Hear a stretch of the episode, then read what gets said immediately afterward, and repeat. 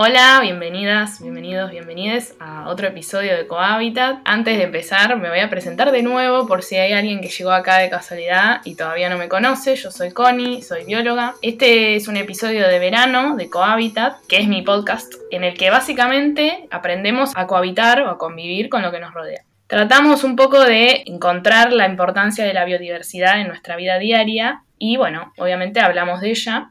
En este episodio vamos, vamos a estar un poco relajados, relajades. Vamos a charlar, no va a ser el formato de siempre y va a ser un poco más distendido. Bueno, no sé qué, tan, eh, qué tanto se puede planificar lo distendido, pero sí.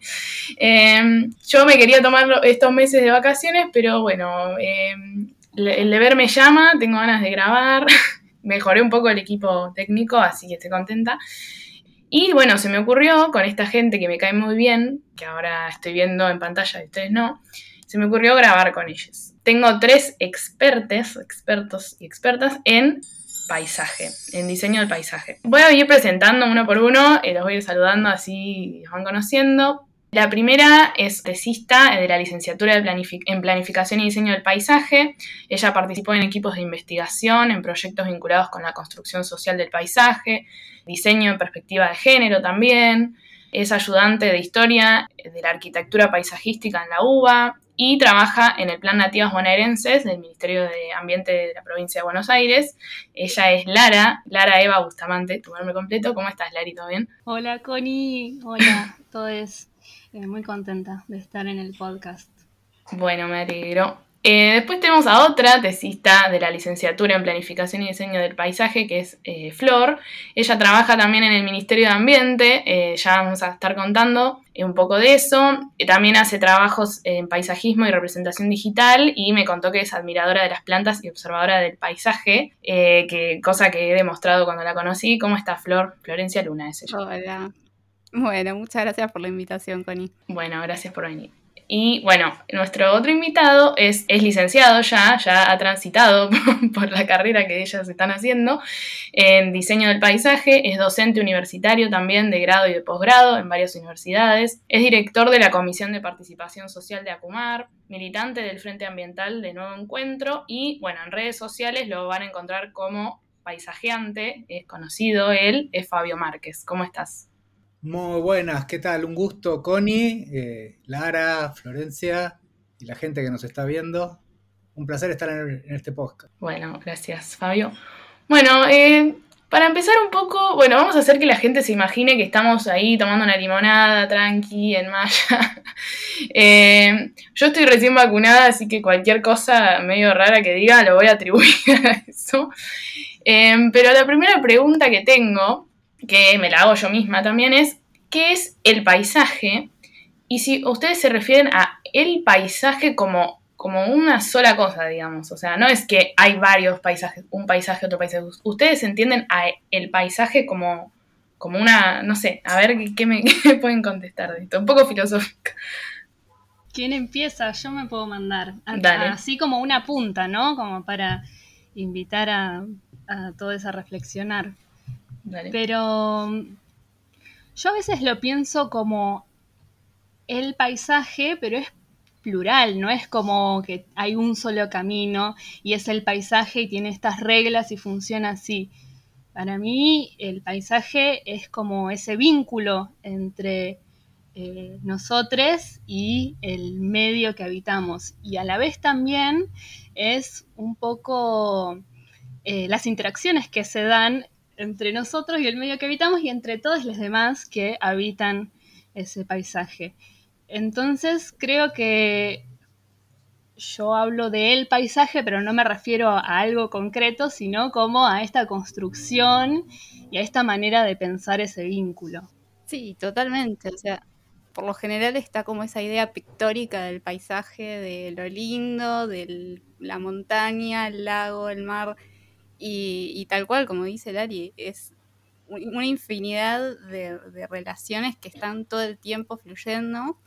Y, que vos preguntabas si había un paisaje. Me parece que cada uno de nosotros es un paisaje, porque cada uno ve cosas distintas en su, en su contexto, todas estas relaciones sociales, toda la, la interacción que hay entre persona a persona, persona ambiente, dentro del ambiente me parece que todo es una construcción constante y que cambia, yo te diría personalmente, creo que minuto a minuto, eh, a medida que, por ejemplo, uno se va moviendo, no sé, por la ciudad o, donde esté, me parece que es, eh, es amplísimo y, la pregunta de qué, qué paisaje surge todo el tiempo y creo que lo vamos eh, construyendo esa definición constantemente. Eh, me parece que nunca va a haber una, respuesta como eh, icónica de qué es un, paisaje. Complementando lo que comentaron Lara y Florencia, eh, podemos decir que el paisaje en principio es un concepto, es algo que no existe en la naturaleza. Es una construcción cultural. Cuando el primer sapiens, que solo miraba su entorno en dónde comía, dónde vivía, dónde se podía guarecer, de golpe empezó a poner improntas culturales en el me gusta, no me gusta, y empezó a mirar su entorno de una manera paisajística, de una manera subjetiva, de una manera que es empezar a construir cultura. Mm. Entonces hay tantos paisajes como culturas miran, evalúan, valoran su entorno y opinan sobre él. Entonces, como construcción cultural es en principio diverso. Como construcción cultural en principio no es algo estático, es algo dinámico y tiene que ver con lo tangible y con lo intangible. Parte del paisaje es el olor de una calle. Parte del paisaje es las músicas de ese paisaje. Este, entonces el paisaje es algo muy holístico, porque como toda construcción cultural tiene ideología, política, este, según el espacio geográfico en el que estamos hay condicionantes, pero claramente es un invento humano y que nosotros somos, al ser una, especie racional, eh, somos una especie que es paisajista, porque todo lo que, lo que vemos, lo que miramos, lo evaluamos, lo calificamos desde la subjetividad. Entonces somos una sociedad paisajística. Este, ningún otro animal construye su mirada al entorno por lo paisajístico, por lo subjetivo, no porque provecho puede sacar material. No, a nosotros hay cosas que nos gustan o no nos gustan.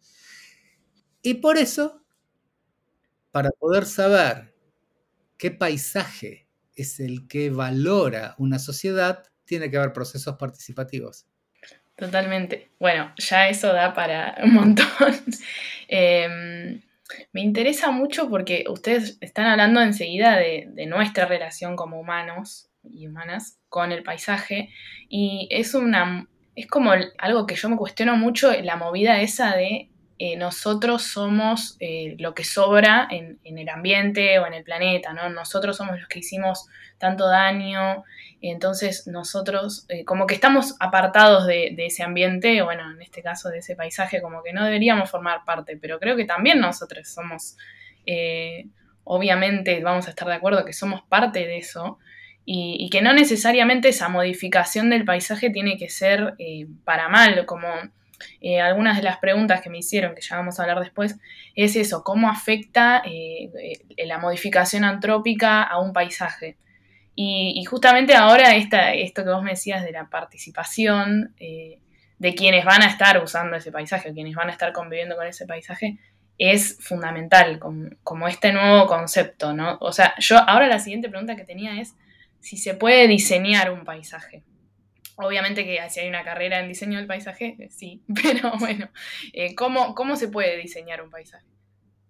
Todo el tiempo estamos inventando paisajes el tema que esos paisajes que se inventan eh, sean armoniosos, sean sostenibles, sean adecuados. Entonces ahí la planificación, el diseño del paisaje es una profesión que interviene para tratar que si el mercado va a transformarte el territorio o un sistema productivo te lo va a transformar, ya sea en la ciudad, en el espacio rural, espacio industrial o naturales, que haya alguien que sea profesional de la disciplina para que pueda mitigar los impactos negativos, pueda darle más potencia a lo positivo, pero si nosotros no lo diseñáramos ni no lo planificáramos, sería gran parte del desastre con el cual la humanidad está acabando con el planeta. Necesitamos ciudades, espacios rurales. Digamos, la provincia de Buenos Aires es el espacio más modificado de América Latina y la gente no lo lee coartal. Entonces, ¿qué podemos traducir? Es el espacio que necesita más diseño, más planificación. ¿De quiénes? De quienes nos formamos para ello.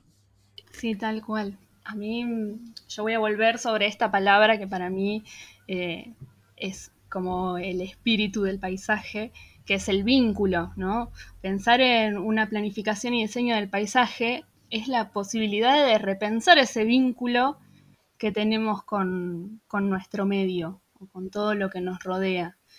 Y, y, pensar todo lo que pasa en el medio y todo lo que pasa por encima, todo lo que pasa por abajo, o todo lo que pasa efímeramente o intangiblemente, como decía, como decía Fabio recién me parece que, es una oportunidad muy grande la de, la de ponerse a, pensar los paisajes. Porque es eso, es pensar el vínculo y entonces uno o una une cuando, cuando se pone en esta postura porque estudió para ello o porque no, lo se puede poner como en ese momento de reflexión y decir, ¿qué quiero para este vínculo? Pensando en paisaje, ¿qué quiero para este vínculo con, con mi entorno? y eso puede ser riquísimo. De hecho, muchas veces, muchas veces lo es, y bueno, quienes tenemos las herramientas necesarias para pensar en distintas aristas o en distintas capas por las, de las cuales está formado el paisaje, tenemos eh, quizás un panorama más amplio. Pero, pero bueno, a veces también, como, como decía Fabio, la participación, la, participación en general, no sé, no siempre son todos paisajistas, o, en verdad no paisajistas, sino licenciados en planificación y diseño del paisaje, les que participan en un proyecto de, construcción ciudadana. Pero sin embargo tienen la capacidad de, poner, de ponerse en, el lugar de pensar y diseñar su paisaje, porque se ponen en ese lugar de repensar ese vínculo. Sí, me parece que aparte, tomando esto del vínculo y tomando de si se puede construir un paisaje como para añadir, es que uno también forma, eh, que por eso es importante que intervengan eh, profesionales locales, porque uno le da la identidad a ese lugar. Eh, que, lo hablamos siempre de, de, bueno, qué elementos son característicos de ese lugar, elementos culturales, elementos sociales, todo lo que lo que construye, que no solamente es la espacialidad o, la ocupación de ese, de ese suelo. Eh, me parece que eso es, fundamental, es cómo la, comunidad va a tomar ese paisaje, cómo lo vamos a construir entre todos, porque también, si bien intervenimos los eh, licenciados en planificación y diseño, está la, la participación, que es lo que estamos hablando, y, y que ayuda a construir todo. O sea, me parece que es, eso, es una comunión entre, entre un montón de cosas que, terminan generando nuestro, paisaje. O sea, el, nuestro paisaje del AMBA, nuestro paisaje de nuestra municipalidad, no sé. Sí, bueno, quiero saber ah, por qué o cómo se acercaron a, a estudiar, qué los llevó a estudiar el paisaje. Personalmente yo tengo una, relación muy linda con la carrera porque decidí estudiarla cuando era muy chica, cuando ni siquiera sabía que existía, en realidad yo quería ser agrónoma, em, pero tengo como una relación muy amorosa con un parque cerca de mi casa y que yo siempre estaba como anonadada con ese lugar, los árboles que tenía, cómo los sentía. Eh, y a raíz de una, una mm, charla de una ingeniera agrónoma que contaba cómo cuidaban el arbolado de la estación, porque es justo la estación de la estación de Ranela, que es eh, me encantó. Yo dije, yo quiero ser esto, quiero estar en relación con la naturaleza. Me sentía que era lo mío.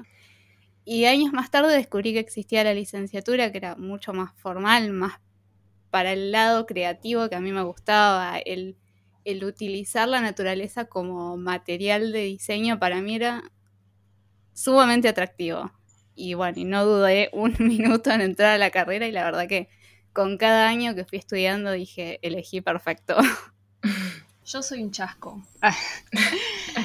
yo, yo tenía dos carreras en mente. Cuando tenía, además, 17 años. ¿Qué vas a saber cuando tenés 17 años? Pero bueno, tenía dos carreras. Una era arquitectura y la otra era biología. Claro, a mí me encantaba la biología, mi materia favorita del secundario, la única que estudiaba de pe a pa, me sabía todo el nombre de todas las células, de las organelas que te puedas imaginar, me encantaba biología. Pero no me veía como bióloga.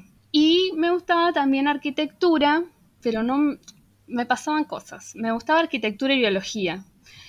Y yo lo hablaba con mi mamá, me acuerdo, ay, mamá, no sé si quiero ser arquitecta, no sé si quiero ser bióloga. Y mi mamá, ¿qué hizo? Googleó. Nada, 2011, googleás. Y se encontró ella con la carrera, se encontró ella con la carrera, me imprimió el programa, me dijo, acá está, inscribite a esto. Una no, pero me lo mostré y me, encantó, porque, porque claro, tenía eso de la arquitectura, de, pensar espacialidad, de, de, construir el mundo, eh, y tenía ahí esa conexión con la biología de, bueno, no es, no es cemento, no, es, eh, no son ladrillos uno encima del otro. Es algo que está ahí vivo, está, está como sujeto a los cambios del tiempo, bueno, la arquitectura igual también, ¿no? Pero, pero en, en ese momento mío, bueno, es como, bueno, una arquitectura más viva, entonces ahí me, metí a la carrera. Me tiré a la pileta además, porque no, no conocía a nadie que haya estudiado eso eh, y no, no, tenía como mucha idea de la salida laboral más allá de eh, la parquización, por ejemplo. Pero bueno, fue, fue un gran plan, fue un gran plan. Le agradecemos a mi madre por imprimir ese programa. Bueno, mi caso es bastante poco singular porque yo estudié más de grande. Yo toda mi vida fui militante político desde fines de la dictadura. Y en la década de los 90, en plena época del menemismo, que estaba, fue una de las épocas más agresivas con respecto al espacio público, habíamos, había un montón de asociaciones vecinales vinculadas a plazas y yo era el presidente de la Asociación Voluntarios de Parque Centenario.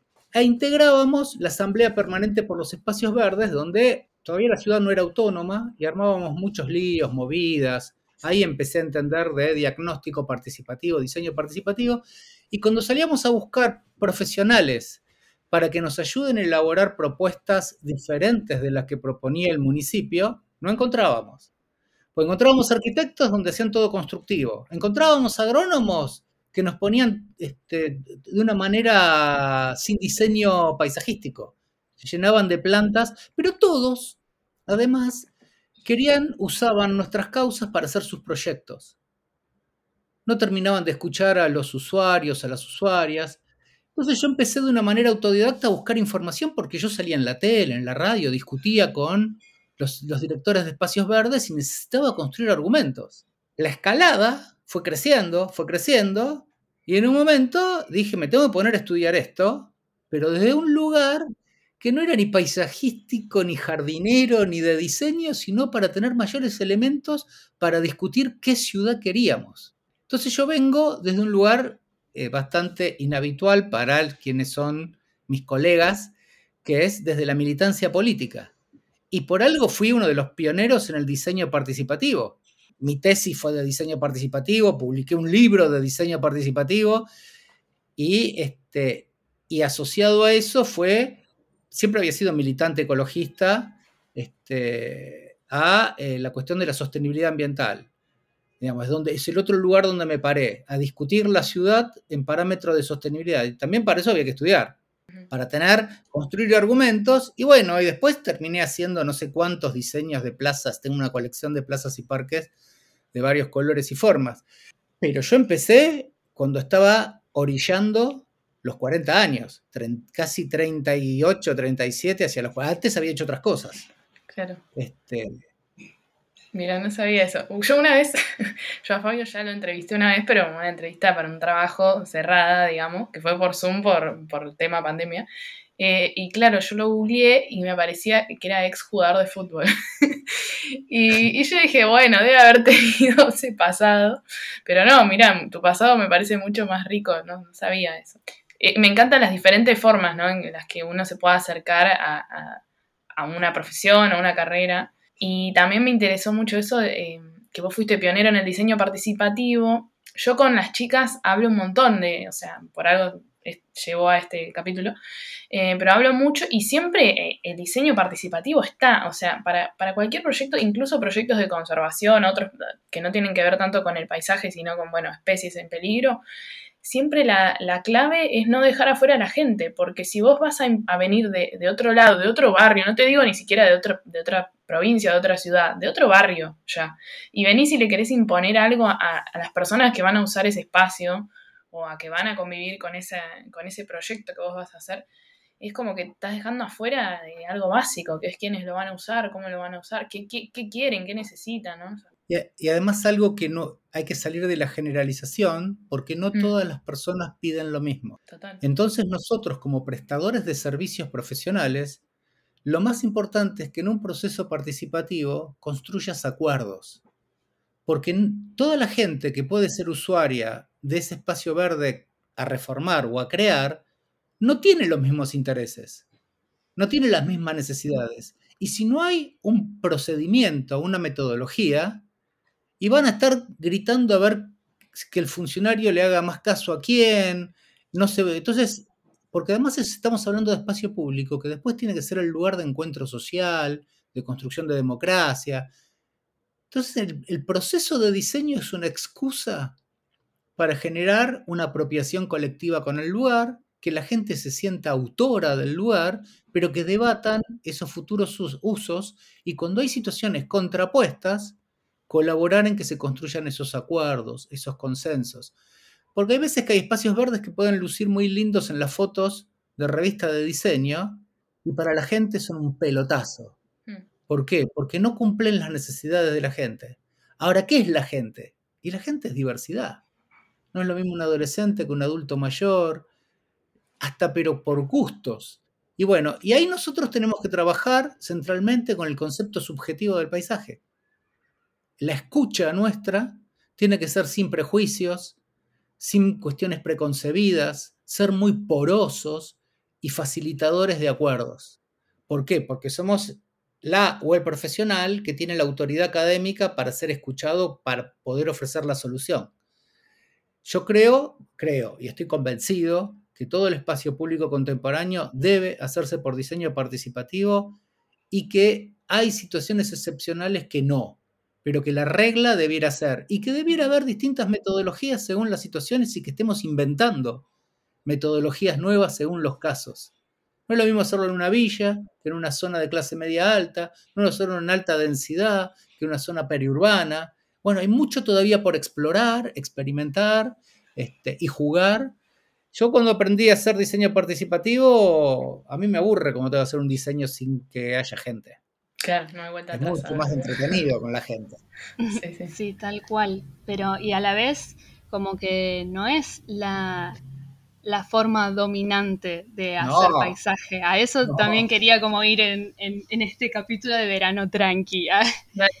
la forma dominante de hacer paisaje, mm. muchas, en, en, la gran mayoría de las materias las que nos enseñan en la facultad, y la que está en los, en los medios, la, la, que en verdad se viene a la cabeza de la gente, claro, cuando uno habla de, del diseño paisajístico, es esa corriente hegemónica del paisaje que, que, sí que es la de este diseñador o diseñadora, pero más que nada diseñador, diciendo como esto acá porque yo estudié y esto acá. Y como, bueno, no sé si, si es así. Bueno, yo, yo creo que no. Siempre, siempre es mucha, mucho más rica, rico esta, esta postura eh, no hegemónica o incluso contrahegemónica, ¿no? A mí el diseño participativo me parece contrahegemónico, revolucionario, esta postura de, de escuchar a, quienes, a quienes van a, habitar ese paisaje o dejarlos a a ellas mismas que metan la mano ahí, que, planten sus plantas, que elijan dónde van a poner sus banquitos, qué banquitos, no sé, hablando de, plazas, ¿no? De esta como lugar de espacio público, este arquetipo de espacio público. Pero, pero sí, a mí me parece, me parece eso, que tenemos que hablar como de, esta corriente contrahegemónica de, del paisaje hacer paisaje, estas maneras alternativas, em, pero sí, más que alternativas contrahegemónicas, me parece que, que es mucho más interesante pensarlo así también. Sí, aparte para como dejar de ocultar también, porque me parece que eso es algo clave y que, que si algo me enseñó esta carrera fue a observar y que hay muchos casos, eh, solo hablando de la ciudad de Buenos Aires, en donde se ocultan muchas cosas detrás de ese espacio verde, lindo, bonito, eh, que como decían puede lucir lindo y no ser funcional. Entonces, me parece que dejar de invisibilizar cosas eh, es fundamental y que ahí entre la gente es clave.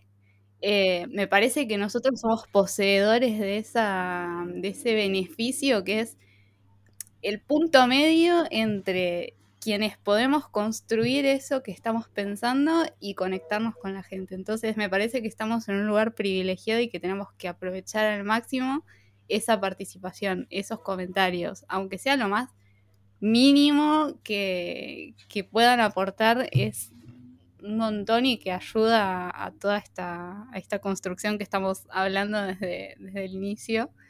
Em, nada, es súper importante.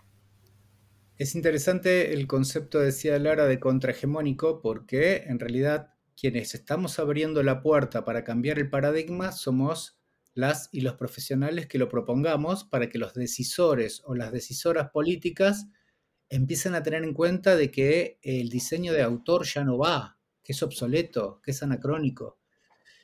Y en esa cuestión es como nosotros podemos construir los argumentos que seduzcan, que persuadan a decisores o decisoras políticas a que les va a dar más rédito político si lo hacen de esta manera también.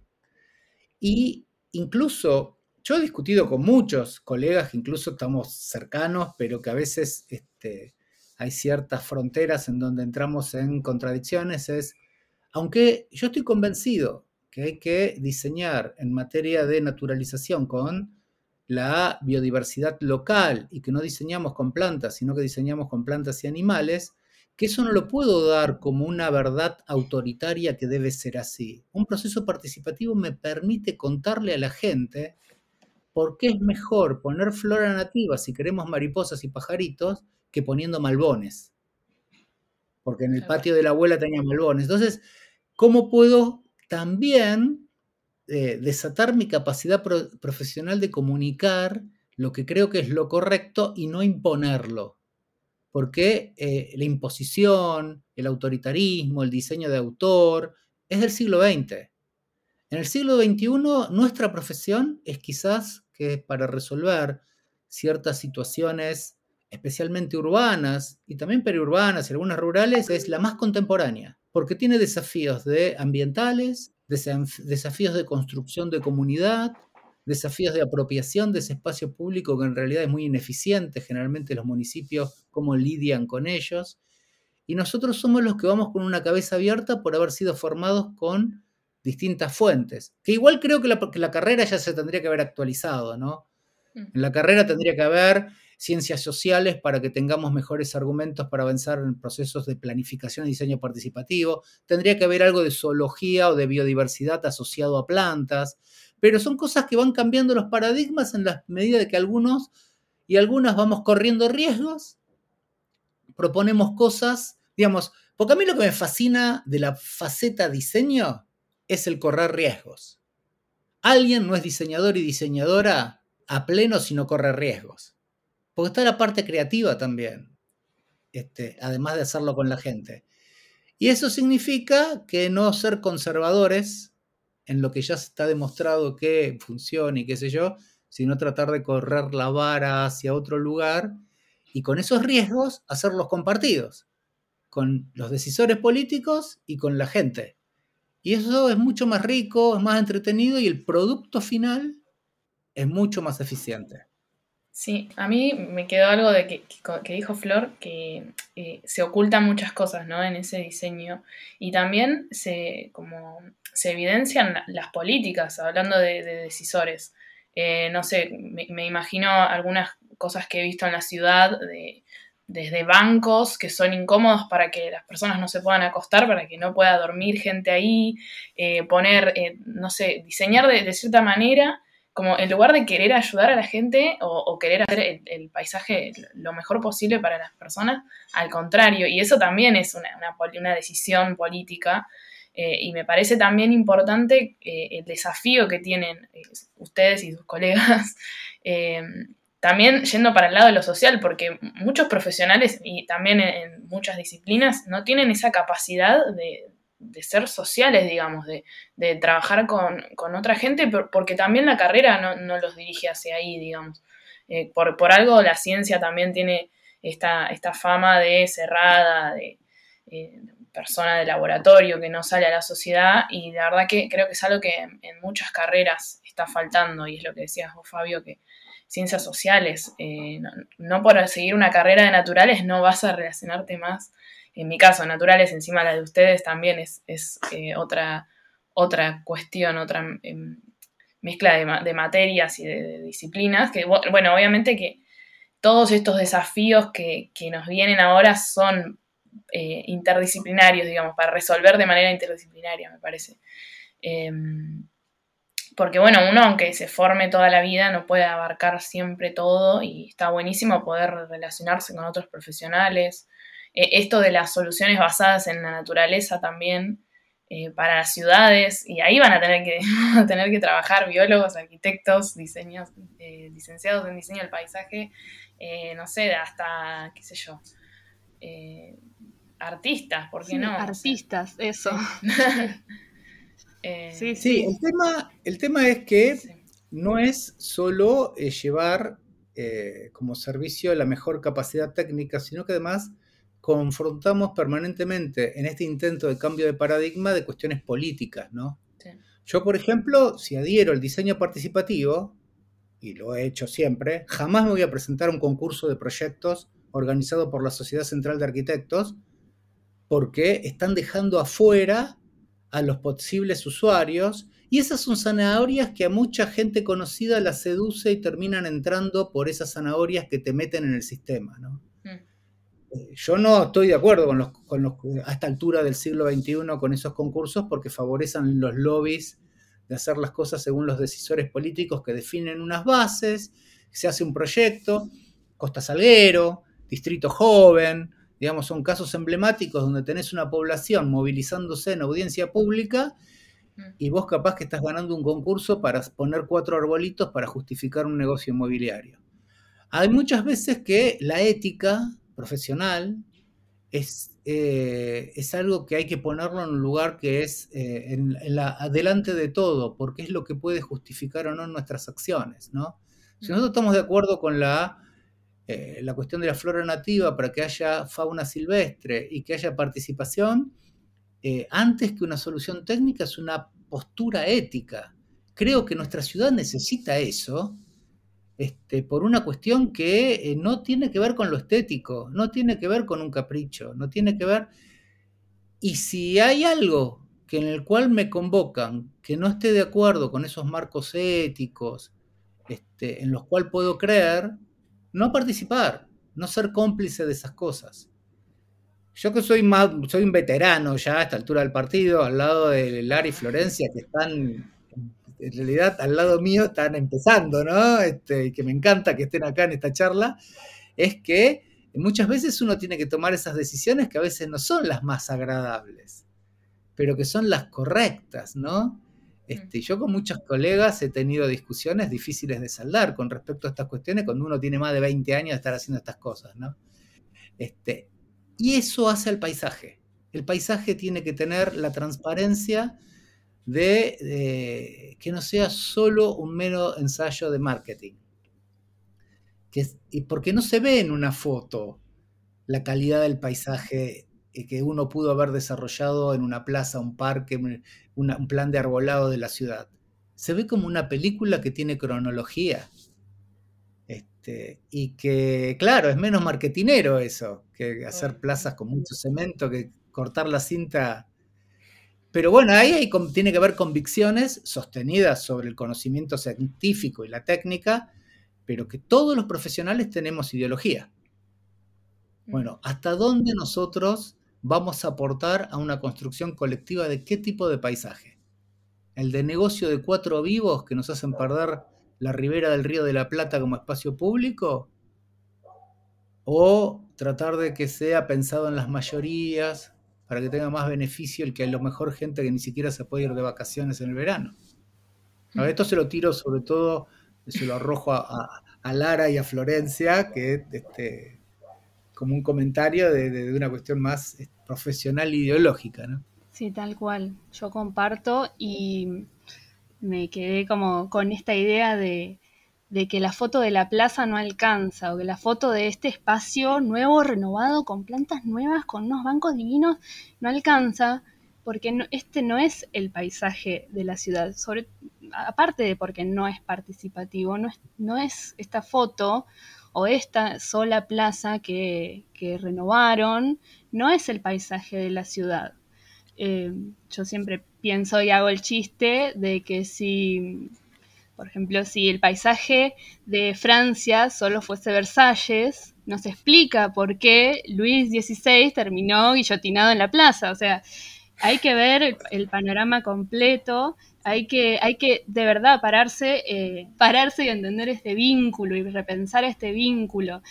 Y, me parece que, sí, tomando también eh, este, este, riesgo y este desafío que es eh, proponerse a una misma, a uno mismo, a una misma, repensar el paisaje fuera de estas lógicas hegemónicas y, y patriarcales y capitalistas yo me divierto más también, pero bueno, no sé, a mí me gusta también complicarme un poco la vida, pero me parece que es como, como dice Fabio, eso es, es diseñar.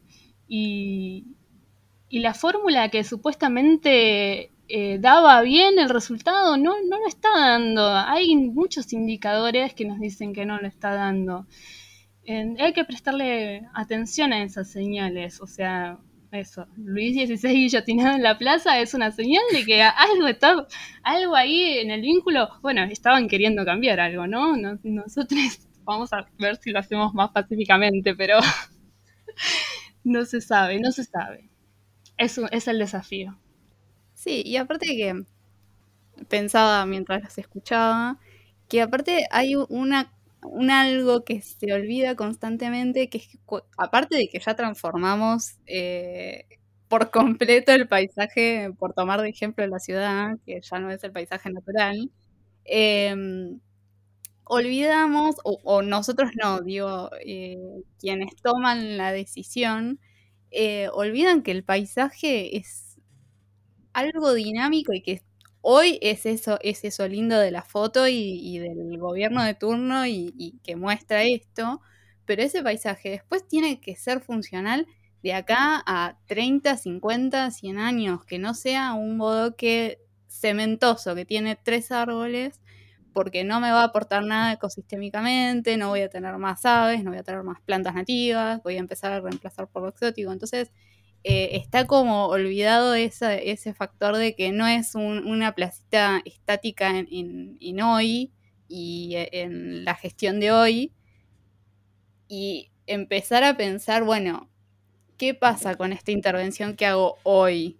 ¿Cómo va a afectar en el futuro? ¿Cómo me va a ayudar a, no sé, adaptarme al cambio climático que estamos viviendo? Es como que falta toda esa, esa esa patita que queda oculta en eh, siempre lo político. Eh, que me parece que no es, no es menor eh, el factor tiempo.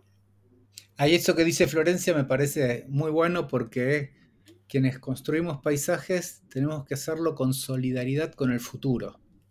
Digamos, no lo hacemos solo para que en el presente, porque cuando plantamos un palo, que es un proyecto de árbol, es más fácil plantarlo que mantenerlo los primeros años para que ese árbol, ese palo sea un árbol. Entonces, para que ese palo, que es un proyecto de árbol, cumpla con los beneficios ambientales y paisajísticos, hay que esperar 10, 15 años. La mayor parte de las arboledas que hoy son emblemáticas de la época de Taís, que queda poco, o lo han hecho pelota, pero queda algo, Taís nunca lo vio con, con la impronta de lo que es ese paisaje este, que nosotros decimos ese que hizo Thais. Bueno, esa cuestión del tiempo, de no solo de la hora, sino es ser solidarios con el futuro, es decir, no solo lo hago para esta cuestión del consumismo actual que es aquí, ahora, ya, comprá, tirá, volvé a comprar, también tiene un, mensaje, como un correlato, de que eh, frena un poco. Capaz que no seas tan materialista y empezá a mirar las cosas con mejor proyección, ¿no?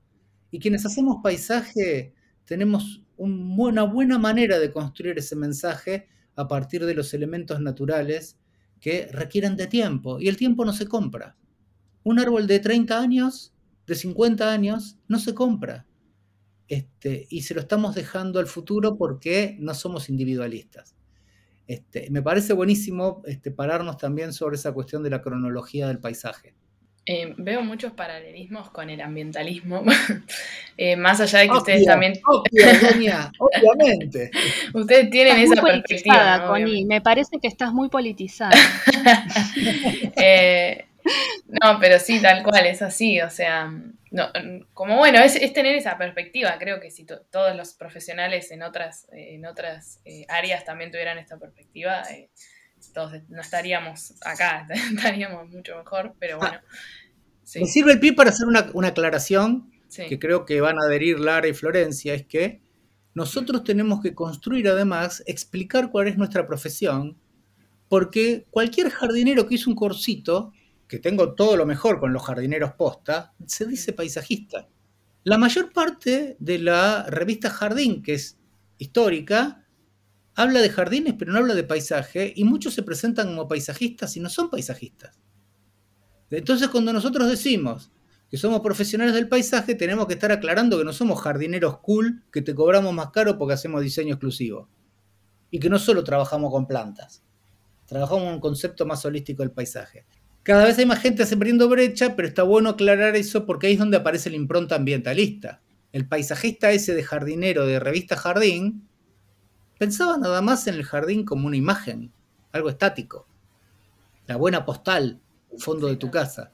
Bueno, nosotros no tenemos nada que ver con eso en términos de la dinámica, la impronta, este, este, pero tenemos que estar todo el tiempo lidiando con aclarar de qué se trata lo que hacemos nosotros con respecto. Entonces, sí, peleándole a la hegemonía, ¿no? Es, es eso, un poco lo que había querido decir, como esa corriente que, sí, es la que primero se le viene a la gente cuando uno dice, ay, sí, yo soy paisajista, como, ah, bueno, vení, podame los buxus del fondo de mi casa. y, sinónimo de cheta darada también, ¿no? Este. También, también eh, es que encima yo creo que también tenemos herramientas para, para poder hacer eso, solo que elegimos este, este otro camino que nos resulta eh, más riesgoso, más desafiante y por eso nos llama la atención y es un poco lo que, lo que invitamos e incentivamos también en nuestros colegas y en nuestros conversantes, no sé, en las personas con las que hablamos. A quienes escuchan el podcast. Una vez eh, quería eh, como recordar una, una situación, una conversación que tuve una vez con una docente, em, que ella nos dijo, o sea, por supuesto, uno a veces tenemos un título tan extenso que a veces uno para acotar y que se entienda que hace decir rápido eh, paisajista, pues me ha pasado y me han confundido diciendo el título entero, me han dicho, ah, pero entonces es turismo y nada que ver. Sí, sí, ha pasado. Pero esta docente eh, en una conversación personal, ella una vez me dijo que, eh, que paisajistas somos todos. Paisajista puede ser cualquiera Puede ser el jardinero, puede ser nosotros, puede ser una persona que simplemente hizo el, huequito en la tierra y plantó su planta, pero que nosotros tenemos que hacernos respetar hasta el día que decidamos no ejercer más nuestra profesión, que somos licenciados en planificación y diseño del paisaje, transformadores desde otro lado. Y recién empezaba la carrera, eh, hace bastante.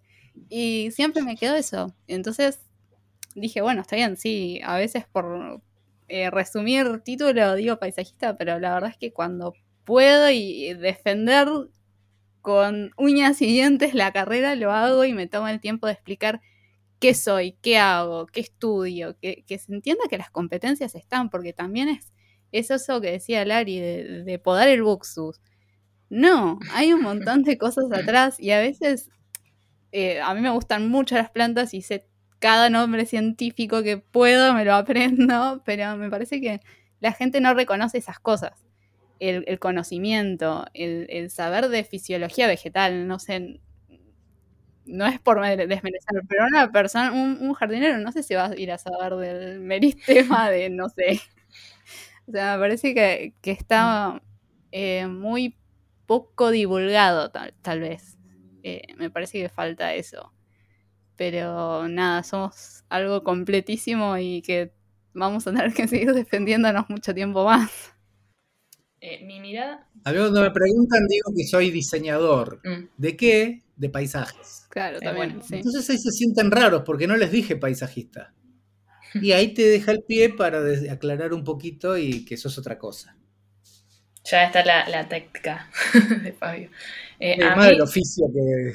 Claro, tal cual. Fabio. Eh, desde afuera, a mí me parece que también es, eh, es la falta de educación ambiental que vemos en, en, todo. O sea, no sé, yo soy bióloga y me dicen, ah, sos bióloga marina. O sea, como que se conoce un poco, pero no se conoce todo, digamos. Y, esa falta de educación también, o sea, repercute lamentablemente en, cómo vivimos. No sé, la, tormenta de la vez pasada, todos los árboles que, que termina rompiendo que probablemente, seguramente hayan estado mal podados, porque también eh, quizás es una salida laboral rápida para una changa, para alguien que no, pudo, o sea, no, tiene los conocimientos, pero claro, como no, no, tenemos esa educación para saber que la poda es algo importante y que, que se tiene que hacer bien y en momentos determinados y, bueno, un montón de cosas que, hasta yo aprendí muy, muy de grande, digamos, porque no, como que siempre nos inculcaron eso, que bueno, eh, hay que darle forma a este árbol como nos parece, entonces hay que cortarlo así. Y, realmente yo no tenía idea que, la poda era algo que había que hacerlo de cierta manera, porque si no puede traer muchas complicaciones, enfermar el árbol. O sea, creo que son cuestiones que, de educación que, nos están faltando y que lamentablemente repercuten en, lo que pasa ¿no? en, en nuestra vida. Mira, yo ahí te amplío que creo que en realidad tiene más que ver con el rol del Estado la educación es parte del rol estatal, pero no solo eso, sino que el Estado tenga, este, es constructor de, no solo de leyes ni de normas, sino de buenas prácticas. Y en general, nuestros estados, a medida que vas bajando los más chiquitos municipales, que tienen muchos problemas de presupuesto, son cuestiones que no son consideradas. En Europa, por ejemplo, a partir del Convenio Europeo del Paisaje del año 2000, que es cuando definen con ese convenio que todo el territorio se define a partir del paisaje y, ya no de la planificación tradicional, tienen un capítulo de educación del paisaje.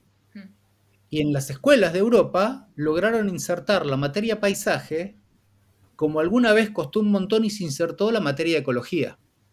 Pero paisaje, ¿desde qué concepto? Porque ellos definen que las personas tienen derecho al paisaje.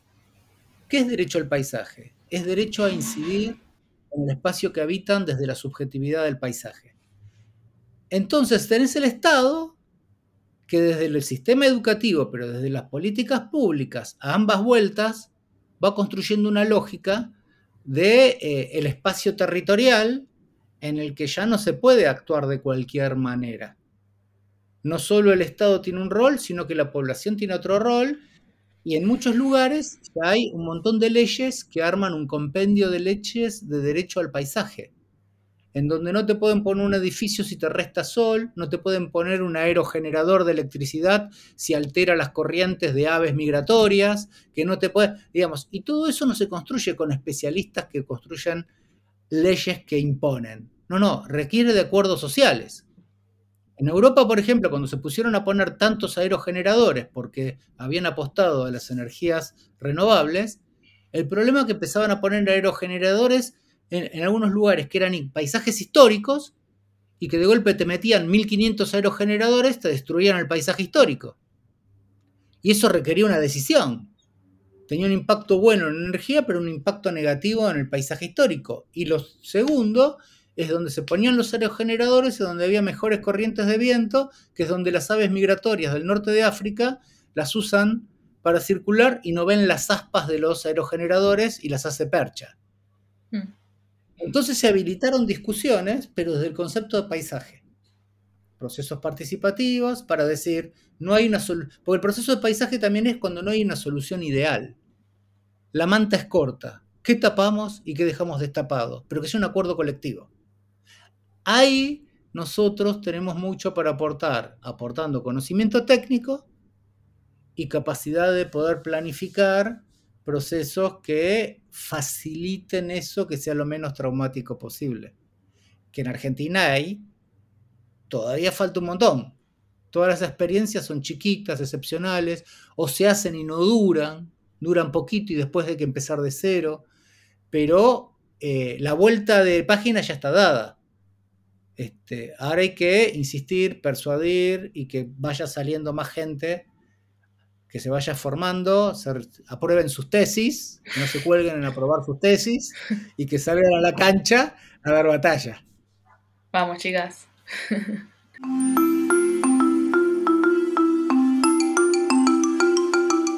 Hola, soy la Connie de la otra línea temporal.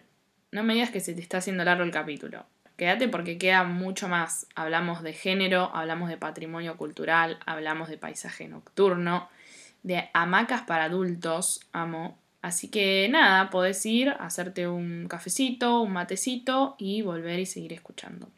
Hablando de matecito, ¿sabías que me podés comprar un matecito en matecito.co barra cohabitat? Es muy fácil, entras ahí, seleccionás la cantidad de matecitos que querés comprarme, pagás a través de Mercado Pago y listo.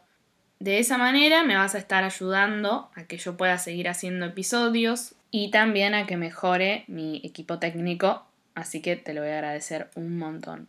Ahora sí, te dejo para que disfrutes el resto del episodio.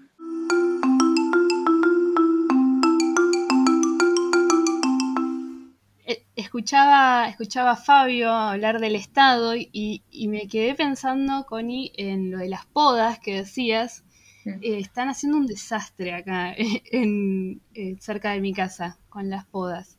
Me parece que es eso, que, falta esta educación ambiental, esto entender que es un árbol. El árbol no es como un, adorno que, yo puse ahí. Como, como dije antes, a mí me parece importantísimo que el árbol está vivo.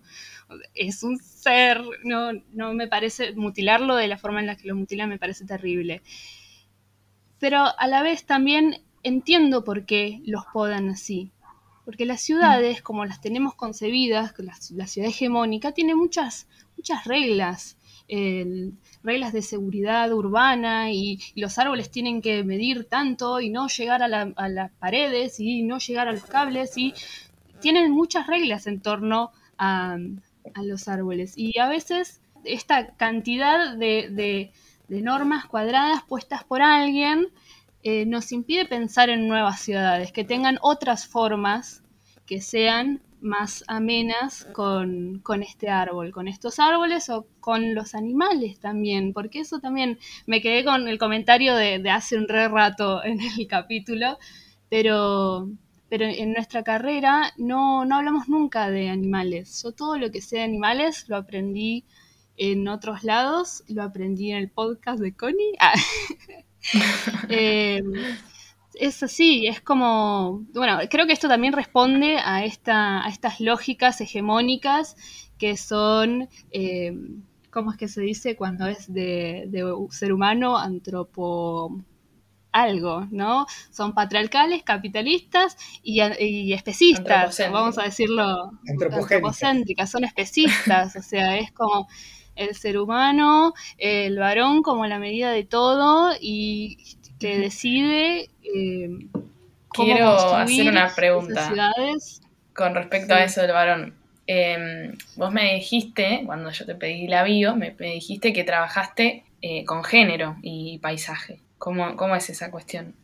Bueno, sí, yo estuve estudiando un montón eh, dentro del marco de la materia optativa Diseño y Estudios de Género de FADU, es una materia optativa para todas las carreras, así que si hay alguien de FADU eh, escuchando, eh, la recomiendo infinitamente. Es muy interesante, te abre la cabeza, te, invita a, profundizar en este desafío en el que estábamos hablando. Porque, porque sí, básicamente es estudiar cómo, cómo es que funcionan estas eh, lógicas hegemónicas y tratar de pararse en otro lugar el diseño participativo es súper contrahegemónico. El diseño eh, antiespecista, el diseño pensando en los animales es súper contrahegemónico. Pero me parece que, sí, más que nada es esto de detectar al analizar el paisaje, eh, cómo es que estas lógicas eh, patriarcales están atravesando la materialización del paisaje y también nuestra manera de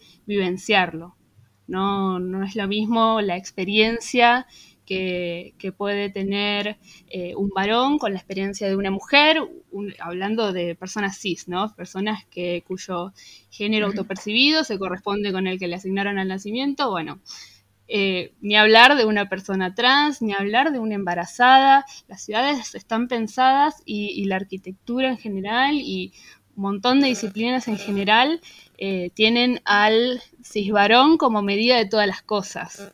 Eso es hasta, creo que el título de un libro de arquitectura, el hombre como medida de todas las cosas, en el que tiene como esquemas de cuánto tienen que medir las calles, cuánto tienen que medir los baños, todo en función a un eh, varón cis que está en buen estado de salud, en un, es flaquito, es, deportivo, es claro, está muy estereotipado. Entonces, bueno, eh, estuvimos estudiando como para reconocer estas lógicas y tratar de eh, darles una, vuelta de tuerca, un, ahí, un repensamiento. Y sí, es muy interesante, es muy interesante y además te permite esto, como, como les decía al principio, pensar en, en que estos arquetipos, el arquetipo de ciudad, en verdad puede ser diferente. Uno puede editar la, diapositiva maestra, digamos. Eh, podemos e-, editarlo, podemos pensarlo diferente. Eh, bueno, después otra cosa distinta es cómo, cómo, lo llevamos, cómo lo introducimos, cómo lo, hablamos con, las personas y con los tomadores de decisiones, ¿no? Pero, pero sí, me parece que, que eso está buenísimo. Es la que viene, es la que va es que es algo que es central, lo de pensar la ciudad inclusiva.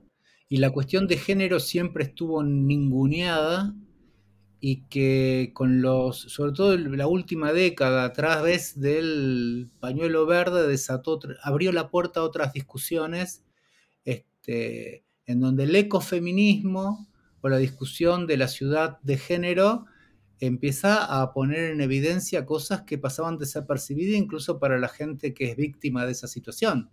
Una plaza enrejada de día, donde solo podés salir por dos entradas, es de mucho más peligro para una mujer con respecto al acoso que una plaza sin rejas. Hmm. Esto lo he hecho en mapeos participativos de situación del espacio público, ¿no? ¿Cómo percibís una plaza cuando sos mujer, este, sobre todo cuando sos mujer que te considerás este, presa de posible acoso en una plaza enjaulada donde es muy fácil controlar la salida sin presencia del Estado si una bandita te quiere hacer algún ataque. La iluminación, la distribución de ciertos elementos, y eso no es solo, que me parece genial lo que contaba Lara, eso tiene que pasar en procesos participativos para que los varones se enteren porque no es solamente que las mujeres pateen para que estas cosas sucedan, sino para que haya apropiación, que es lo que me parece a mí en los procesos participativos, es hacerse cargo de la necesidad del otro. No necesito ser un adulto mayor con dificultad para moverme para que no me pongas barreras arquitectónicas. Puedo ser solidario con vos y darme cuenta que eso hay que evitarlo, aunque sea un adolescente. Y eso construye eh, sociedades este, más tolerantes, más pacificadas, este, con menos prejuicios este, de machismo, de xenofobia, de racismo, y que quienes la ven la puedan compartir, ¿no? Una vez yo hablé con un especialista en diseño participativo en Japón, que era el más conocido de allá, que él necesitaba hacer los procesos participativos, los varones por un lado y las mujeres por otro, porque las mujeres no se animaban a plantear cosas que entraran en crisis con los varones, porque a pesar de que parecía todo muy amigable, había solapadamente un ejercicio del poder y él tenía que actuar como un facilitador de eso, como por ejemplo las niñas y los niños. ¿Quién le pregunta a las niñas y los niños cómo quieren jugar en una plaza? Claro, bueno, hay Tonucci, hay que tirarle Francesco Tonucci por la cabeza. Este, los niños no pueden estar en un corralito para que los adultos estén más cómodos de que lo meten en el corralito y que se tire por el tobogán. Y eso es, discutir el presente con proyección de futuro porque esas niñas y niños que se crían en un espacio verde que les es agresivo, restrictivo, son ciudadanos ciudadanas que se están deformando como tales con respecto a cómo van a ejercer su derecho del espacio público. Y no hay ninguna norma que diga eso, es una imposición de los que están sanos, no tienen problemas físicos y que todas estas cuestiones de el humano hegemónico, ¿no? Hmm. Y que maltrata al resto de la sociedad. Sí. Me acaba de venir algo, perdón, ¿eh? que corte, pero me acaba de venir una imagen al contrario, ¿no? Como, ¿por qué yo no puedo eh, sentarme en una hamaca? Porque a veces no, o sea, no entras en la hamaca, un adulto. Y yo también puedo amacarme, o sea, porque es como que eh, acaba de venir como unas ganas de amacarme. Em, Hace 20 años en los diseños participativos en Europa apareció la necesidad de hamacas para gente grande. Mm. Y empezaron a discutir que la hamaca para gente grande requería más espacio, entonces hagamos el espacio para que puedan estar esas hamacas. Claro. A mí me pareció un diseño participativo, pero siempre la restricción era que no había espacio y no me daban la opción de ampliar el espacio. Pero obvio que todos tenemos ganas de hamacarnos. Y ahora que yo estoy en Acumar, estamos trabajando para que pueda, estamos, vamos a crear un parque lineal a lo largo de toda la ribera hasta la Richeri, y ahí lo que digo yo como manifestación de una ribera del riachuelo diferente es que podamos amacarnos mirando al río, rodeado de flora nativa, con mariposas y pajaritos, pero amacándonos. Qué lindo. Y mirando al río, la ribera del río. Es, central, esas cosas, esas cosas son icónicas, ¿no? Sí, este, aparte eh, la cantidad de fotos famosas que hay de hamacas en, en, no sé, una playa de Indonesia, qué sé yo. Como que e, es una sensación linda y, también forma parte de, un paisaje. O sea, me parece que eh, eh, pensar en, las sensaciones también. Eso también, ¿no? esa lógica de que los adultos estamos en la ciudad solo para, para trabajar, como que responde ahí a... si te vas a divertir de algo es porque fuiste a pagar. Claro, sí. Pero me encantó esta idea de, la hamaca ahí en la ribera. Me suena que además cuando, cuando una une uno adulto se, se conecta con eso que lo tiene como re afuera porque te lo sacaron, te lo arrancaron se conecta con todo el cuerpo y me parece que se me, de repente lo estabas diciendo y me posicioné yo en la hamaca y sentí el viento y dije, ay, quiero estar ahí. Así que, bueno, eso me parece que, te lo tiene que, causar como esta, esta, nueva idea de paisaje, me parece que... Y esas cuestiones que te cambian la calidad de vida, como vos describís, no requieren de tantos presupuestos faraónicos. Son decisiones políticas acompañadas de buenas propuestas de diseño. Y ahí agrego un elemento que va asociado a la biodiversidad de la ciudad, que es el paisaje nocturno. Mm. Digamos, la ciudad derrocha un montón de energía en iluminar mal y castigar a los animales que no pueden descansar de noche porque las plazas están mal iluminadas. ¿Para qué quiero que haya luz allá arriba en la copa del árbol? Entonces en una plaza podríamos tener, que todavía casi no hay hecho nada, diseñar que ese paisaje diurno de noche sea otra escena. Hoy tenemos artefactos lumínicos que permiten generarnos otra escena que no contamine el cielo, que deje dormir a los pajaritos arriba de los árboles y que ilumine al nivel del suelo con seguridad, pero focalizando lugares que te hagan creer que estás en otro lugar donde estuviste durante el día. Este, en el primer mundo hay mucho de lo que son los nightscapes. Hay todo ya un como gastáis, colegios profesionales se especializan en eso. Bueno, hay, el campo de todas las cosas que podemos hacer es todavía súper amplio. Y, la sociedad nos necesita. La sociedad nos necesita para que le vayamos con esas propuestas. encima ese tipo, ese tipo de paisaje nos suma un elemento que, es, además que nos acompaña a lo largo de toda nuestra historia como especie, como es las estrellas, ¿no?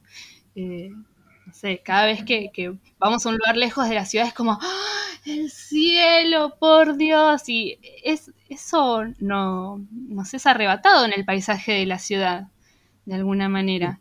Imaginemos una ribera del Río de la Plata con un gran parque público lineal en donde vos puedas decidir que tenga una luz muy tenue para que puedas ver el río a la noche con luna llena, con estrellas, es el paisaje más monumental de la ciudad y nos lo roban. Y no nos damos cuenta que en las caras nos sacan la posibilidad de que eso esté para el disfrute de la gente, ¿no? Este, por lo menos quienes estamos en este palo del paisaje somos los que tenemos que contar nuestra manera de hacerles ver estas cuestiones que otros se encargan de que no las vean. Y aparte como la creencia común de decir que, que la plaza, el parque, la vereda, la ciudad en su totalidad es únicamente diurna.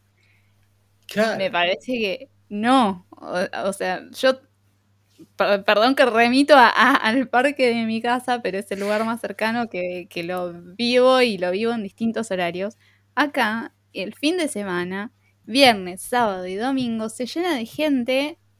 A partir de las 12 de la noche sale toda la juventud a sentarse, a juntarse, a tomar algo, a charlar, a escuchar música. Se rehúsa.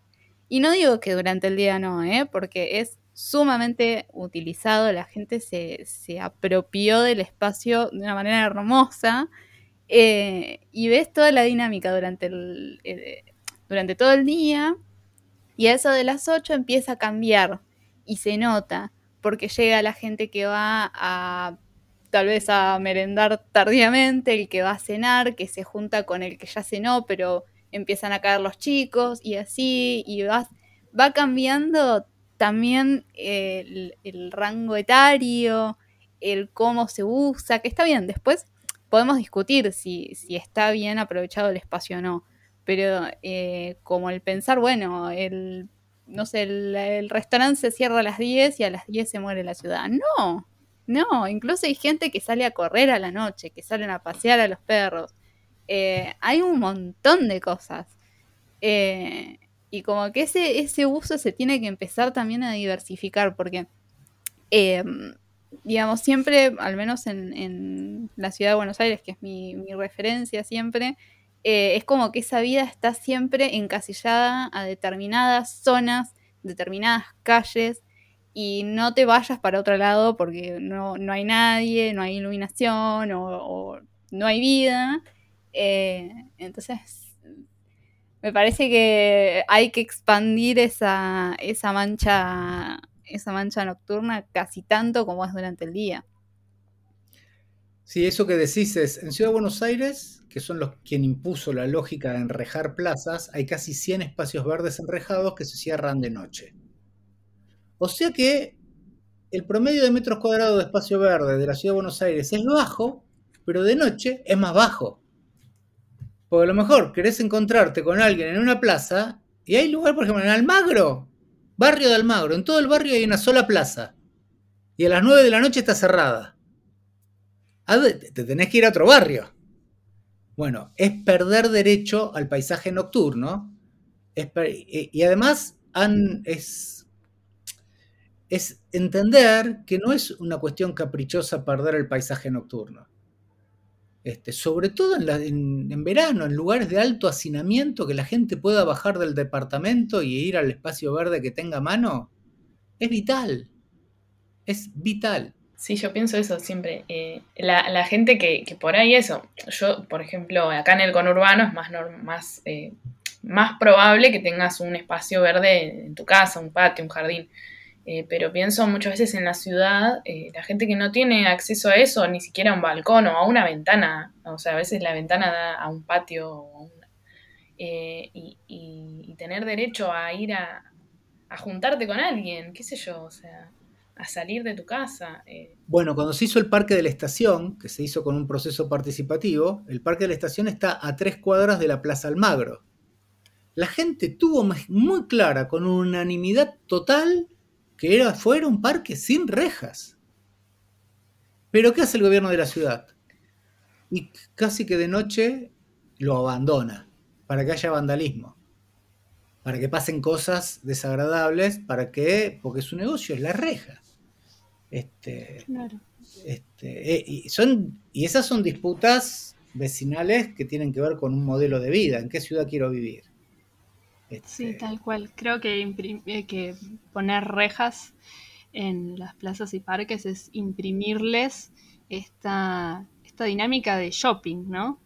Es como hacer que, el espacio público sea como un lugar más de consumo eh, dentro de la ciudad y sí, y siempre hablando más que nada de, la ciudad de Buenos Aires, de, este, este, instrumento del gobierno de la ciudad de Buenos Aires eh, para, para, imponer esas dinámicas en el espacio público además me parece que lo estás como estigmatizando como para siempre, porque suponete que ese barrio, bueno, tenga problemas de delincuencia y, tu lógica fuera eh, enrejarla por cuestiones de seguridad, que, que no es así, pero supongamos. Eh, no sé, quizás dentro de cinco años ese barrio cambia y vos ya le, encajaste unas rejas que es como que no, justamente esa dinámica que ustedes dicen del paisaje no, no estaría, no estaría incluida. Pero yo he escuchado comuneros hace rato, porque ya hace un montón que están enrejando, que decían, la familia de bien, ¿qué va a estar haciendo la medianoche en una plaza? Entonces se generan esos prejuicios como que la plaza de noche es para drogones, chorro, pero ¿qué me estás hablando? Es re lindo ir a la plaza de noche, es como que es una sensación linda.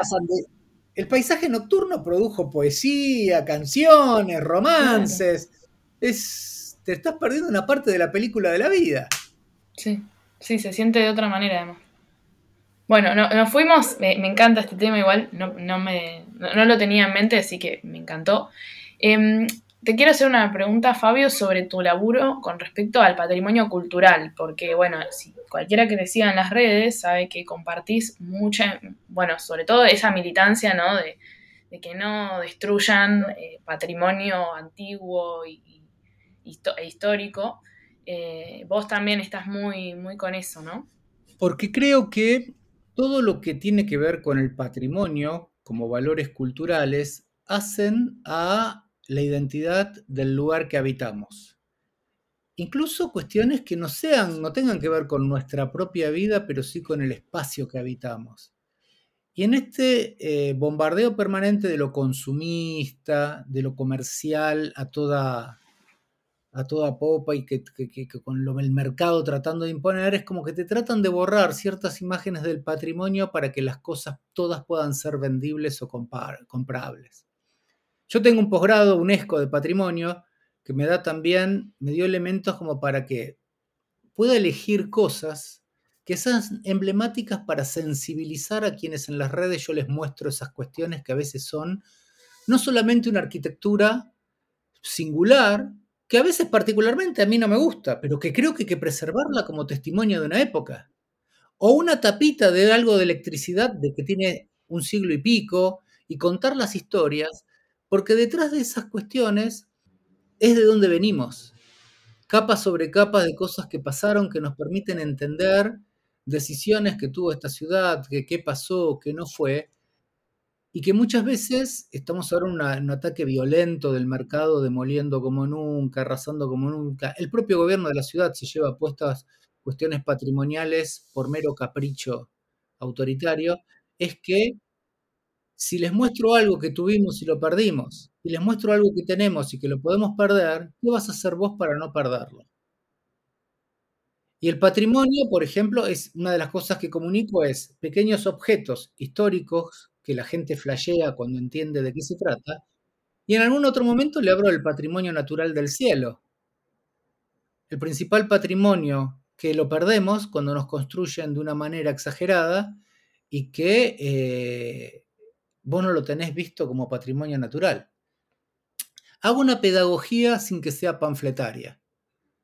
Digamos, creo que uno puede pelear por el lugar que habita en la medida que le das elementos, no información, sino sensibilización.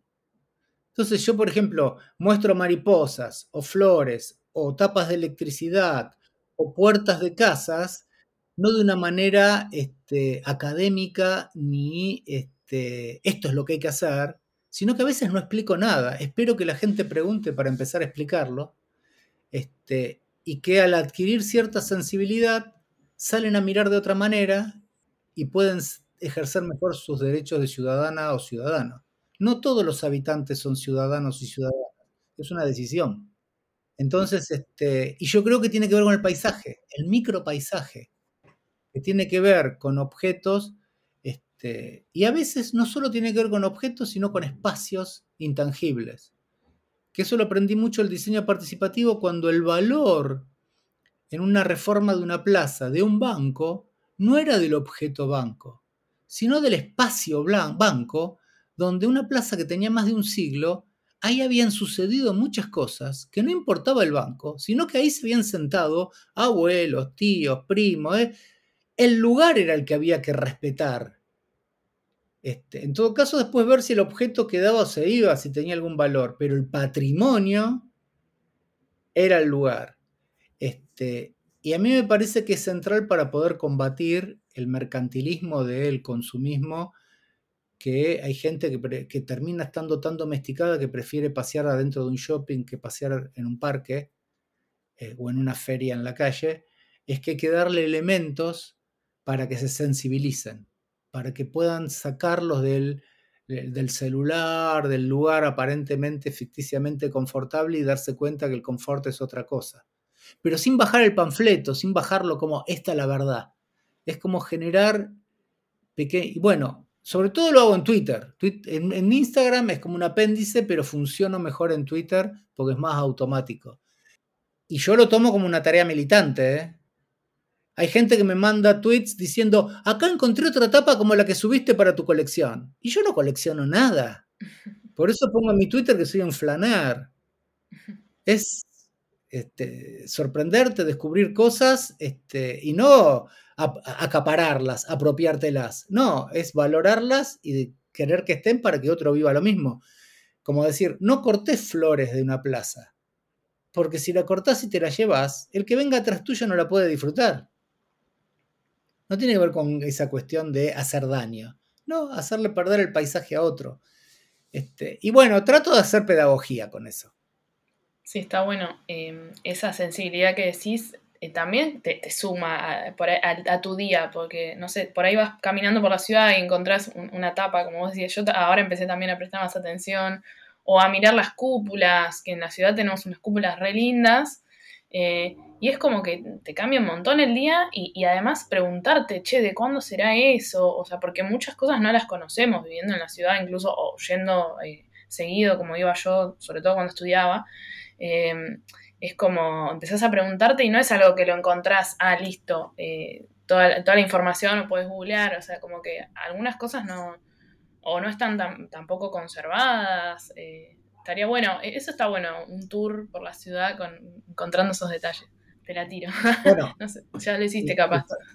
No, yo lo, solo, eh, lo, he hecho muchas veces, ahora lo estoy haciendo en Acumar, que son bicicleteadas recorriendo el paisaje.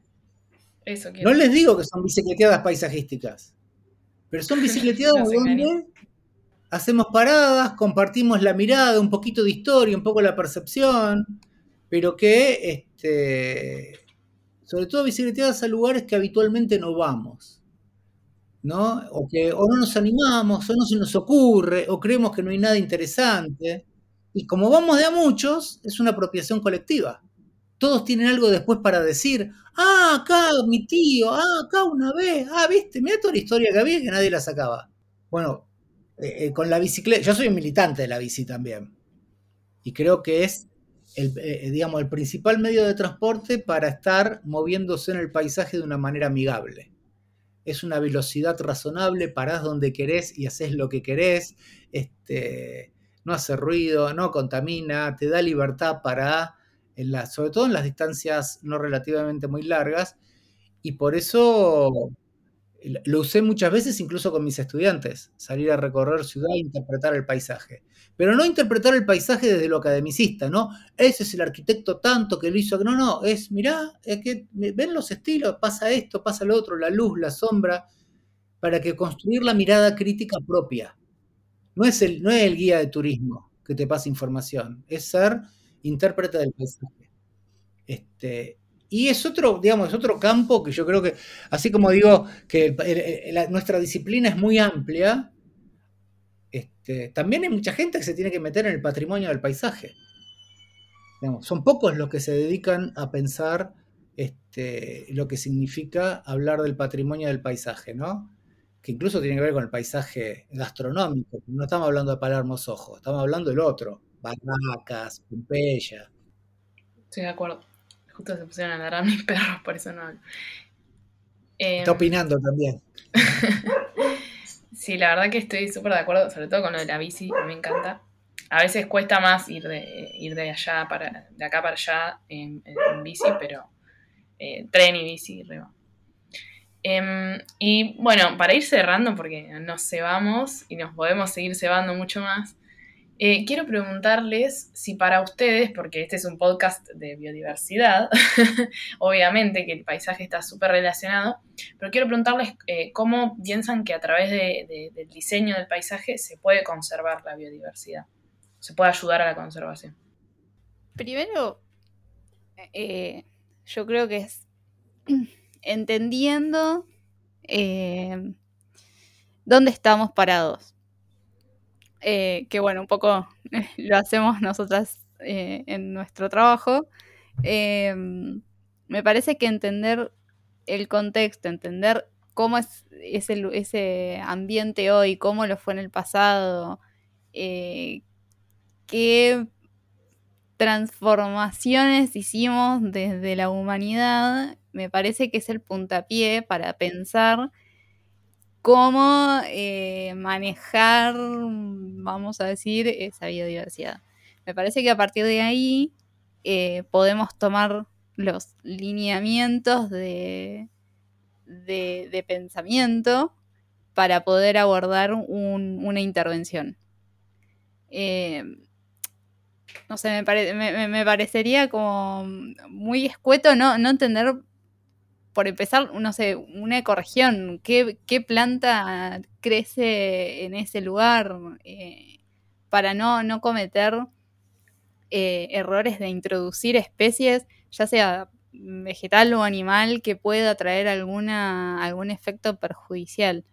Eh, pero nada, eso, es entender el paisaje justamente. Me encantó porque una de las preguntas, eh, yo a todo esto yo pedí que pregunten cosas, pero esta charla eh, dio para mucho. Em, pero una de las preguntas era esa, ¿cómo era el paisaje original de, nuestra provincia, de nuestra región? bueno, eh, podemos hablarlo otro día, pero está buenísimo eso, o sea, punto de partida, conocerlo, ¿no? ¿Cómo era? Sí, re. Y, y conocerlo a fondo, entender como, bueno, está bien, entiendo la palabra ecorregión y estamos en la ecorregión pampeana o en la selva ribereña, pero, pero bueno, ¿por qué esto es una selva? Porque está el río, porque el río se mueve, está vivo, baja del Amazonas y eh, desagua en el mar, tenemos el estuario, no sé, entenderlo como más en profundidad y eh, conectarnos con, eso. Em, a ver, estaba pensando también en que en que esto que decía Fabio de la sensibilización es importantísimo también, porque estas corrientes de paisaje hegemónicas meten en la cabeza un, estereotipo estético de paisaje.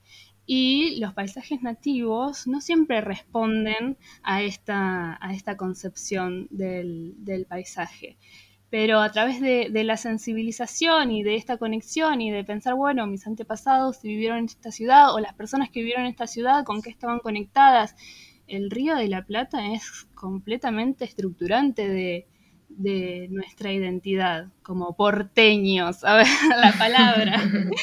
Eh, pero bueno, así creo que con, todos los paisajes. Y me parece que, que esta conexión eh, y esta sensibilización a esa estética del paisaje silvestre, del paisaje nativo, de como queramos decirle, es clave. Y también me parece que, mm, que porque pienso ¿no? en las áreas naturales protegidas, ¿no? pero pienso también en, todas las normas que hay dentro de esas áreas naturales protegidas. Y es lógico que las tengan porque hay que cuidarlas, porque hay ciertas, ciertos valores y, cuestiones ecológicas que hay que mantener. Entonces, obviamente que no podemos tirar basura, obviamente que no podemos hacer determinadas cosas, ir en auto adentro de una reserva, no sé, tiro, ¿no? Como, como esa. Em, pero a la vez también pienso que, entonces si hay tantas cosas que no podemos hacer dentro de, una reserva, hay que empezar a sacar esos elementos de la reserva y ponerlos en el espacio público eh, popular, digamos. Y, a la vez también creo que eh, un, espacio que conserve la biodiversidad también debe conservar eh, algunas prácticas que vienen con las personas nativas de, esos lugares a lo largo de los siglos. Y a veces no, son correspondientes con las normas de un área natural protegida, ¿no? Muchos pueblos originarios son como expulsados del lugar donde viven porque ahí hay un área natural protegida de un parque nacional, por ejemplo. Pero estas son personas que eh, vienen y trabajan la tierra y se vinculan con el paisaje desde hace muchísimos siglos y lo hacen en armonía y no se rompe todo, digamos. Entonces, eh, pienso que también podría, o sea, conservar la biodiversidad también podría hablar de conservar estos, estos saberes y estas actividades. No sé, me mezclé mucho, me, parece, pero... No, no, me parece re interesante, Siguiendo el hilo de lo que dijeron Flor y Lara, bueno, yo de la carrera, en la carrera he sido docente de ecología, de ecología del paisaje y eh, alguna vez fui coordinador en el, gobierno de la Ciudad de Buenos Aires del programa Biodiversidad Urbana. Entonces, digamos, me especialicé primigeniamente en el concepto de ser diseñador desde la biodiversidad urbana, cuando todavía esto no era tan habitual. Y es, siguiendo lo que ellas decían, es cómo nosotros podemos ofrecer información con quienes vamos a actuar para producir algo en el que lo entiendan desde el concepto de biodiversidad.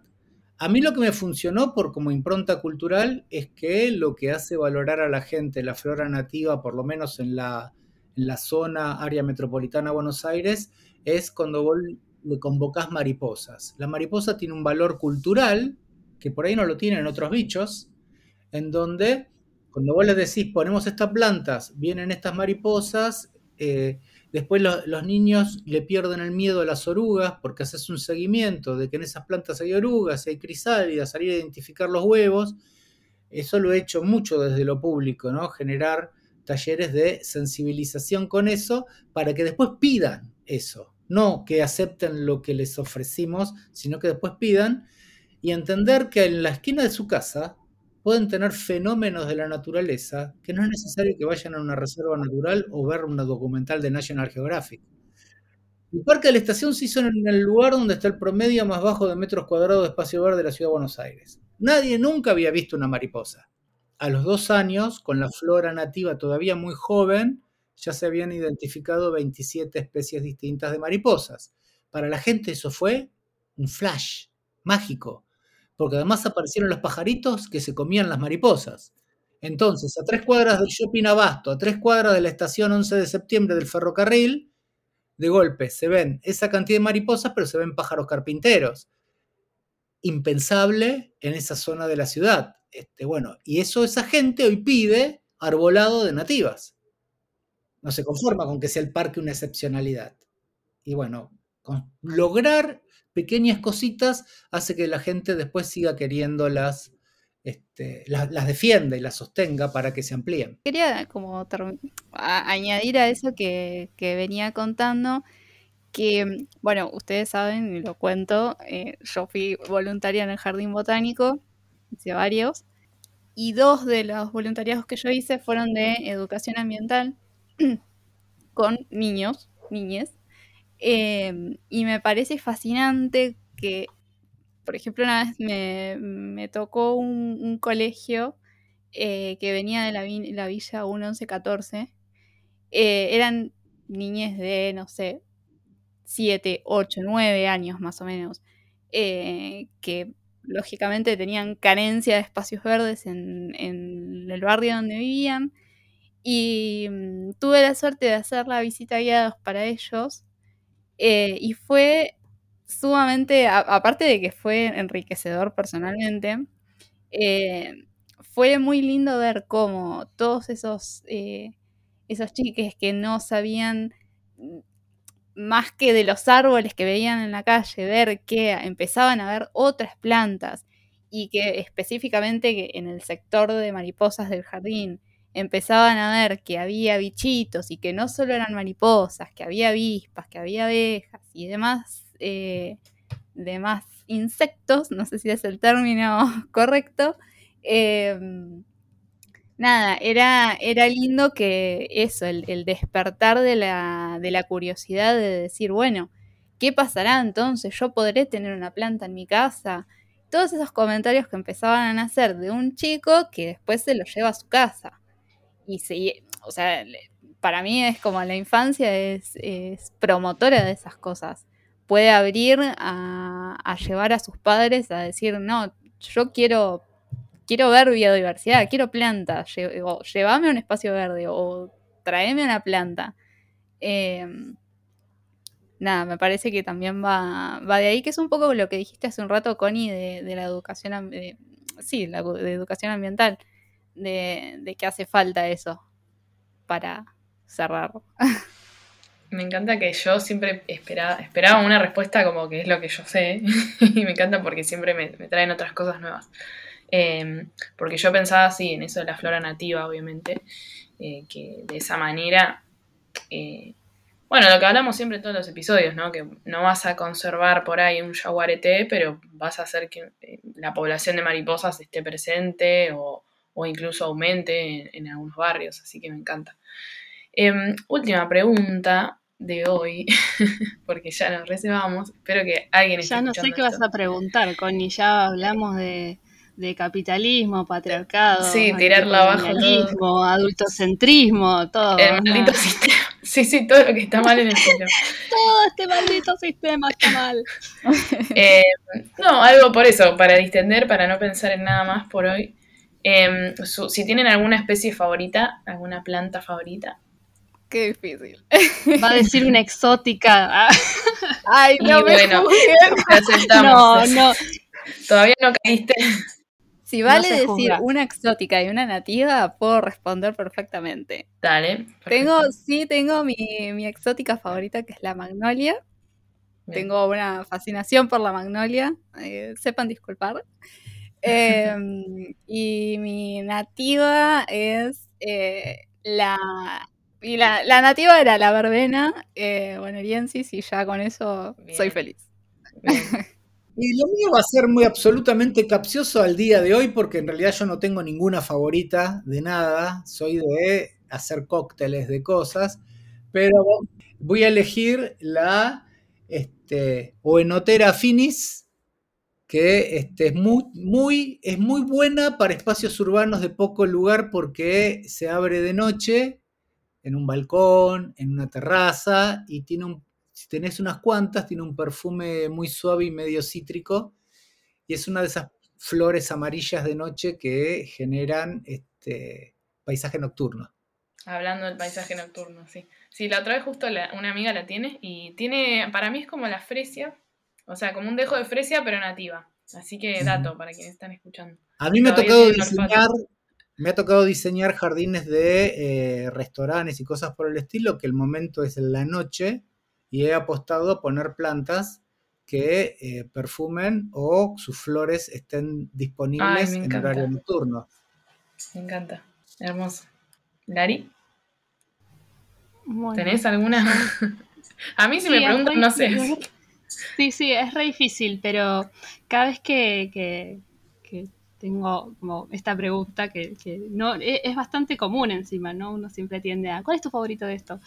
Eh, pero sí siempre pienso en una eh, nativa de otra ecorregión, en verdad, que es la jarilla. Me encanta la jarilla, tiene como tantos usos, es como tan linda, es, es muy especial, es es muy útil, se puede convivir con ella de una manera muy armoniosa. Eh, pero estamos en este momento en la ribera del Río de la Plata, así que voy a elegir otra especie que me gusta mucho por razones súper distintas, pero me encanta la Esfaralcea bonariensis, me parece que tiene una paleta cromática que no, no conozco otra planta que, que me guste tanto su color.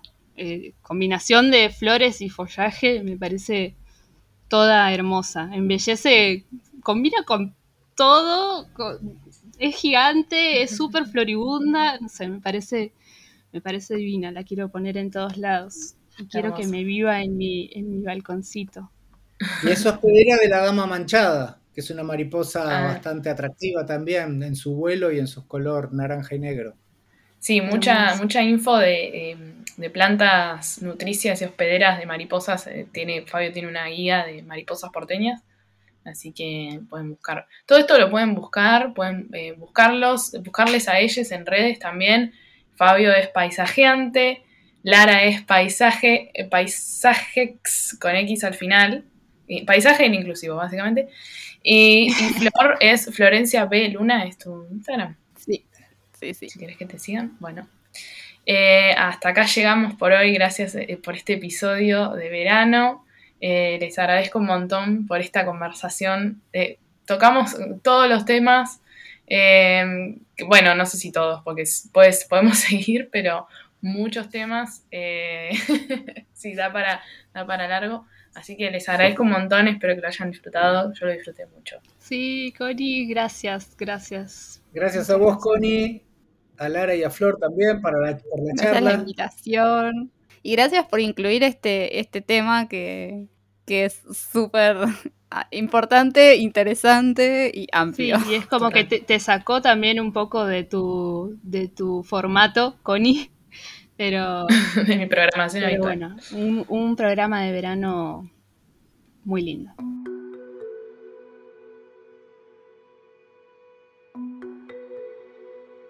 Esto es Cohabitat, un podcast para conversar, conservar un podcast para aprender a cohabitar con lo que nos rodea.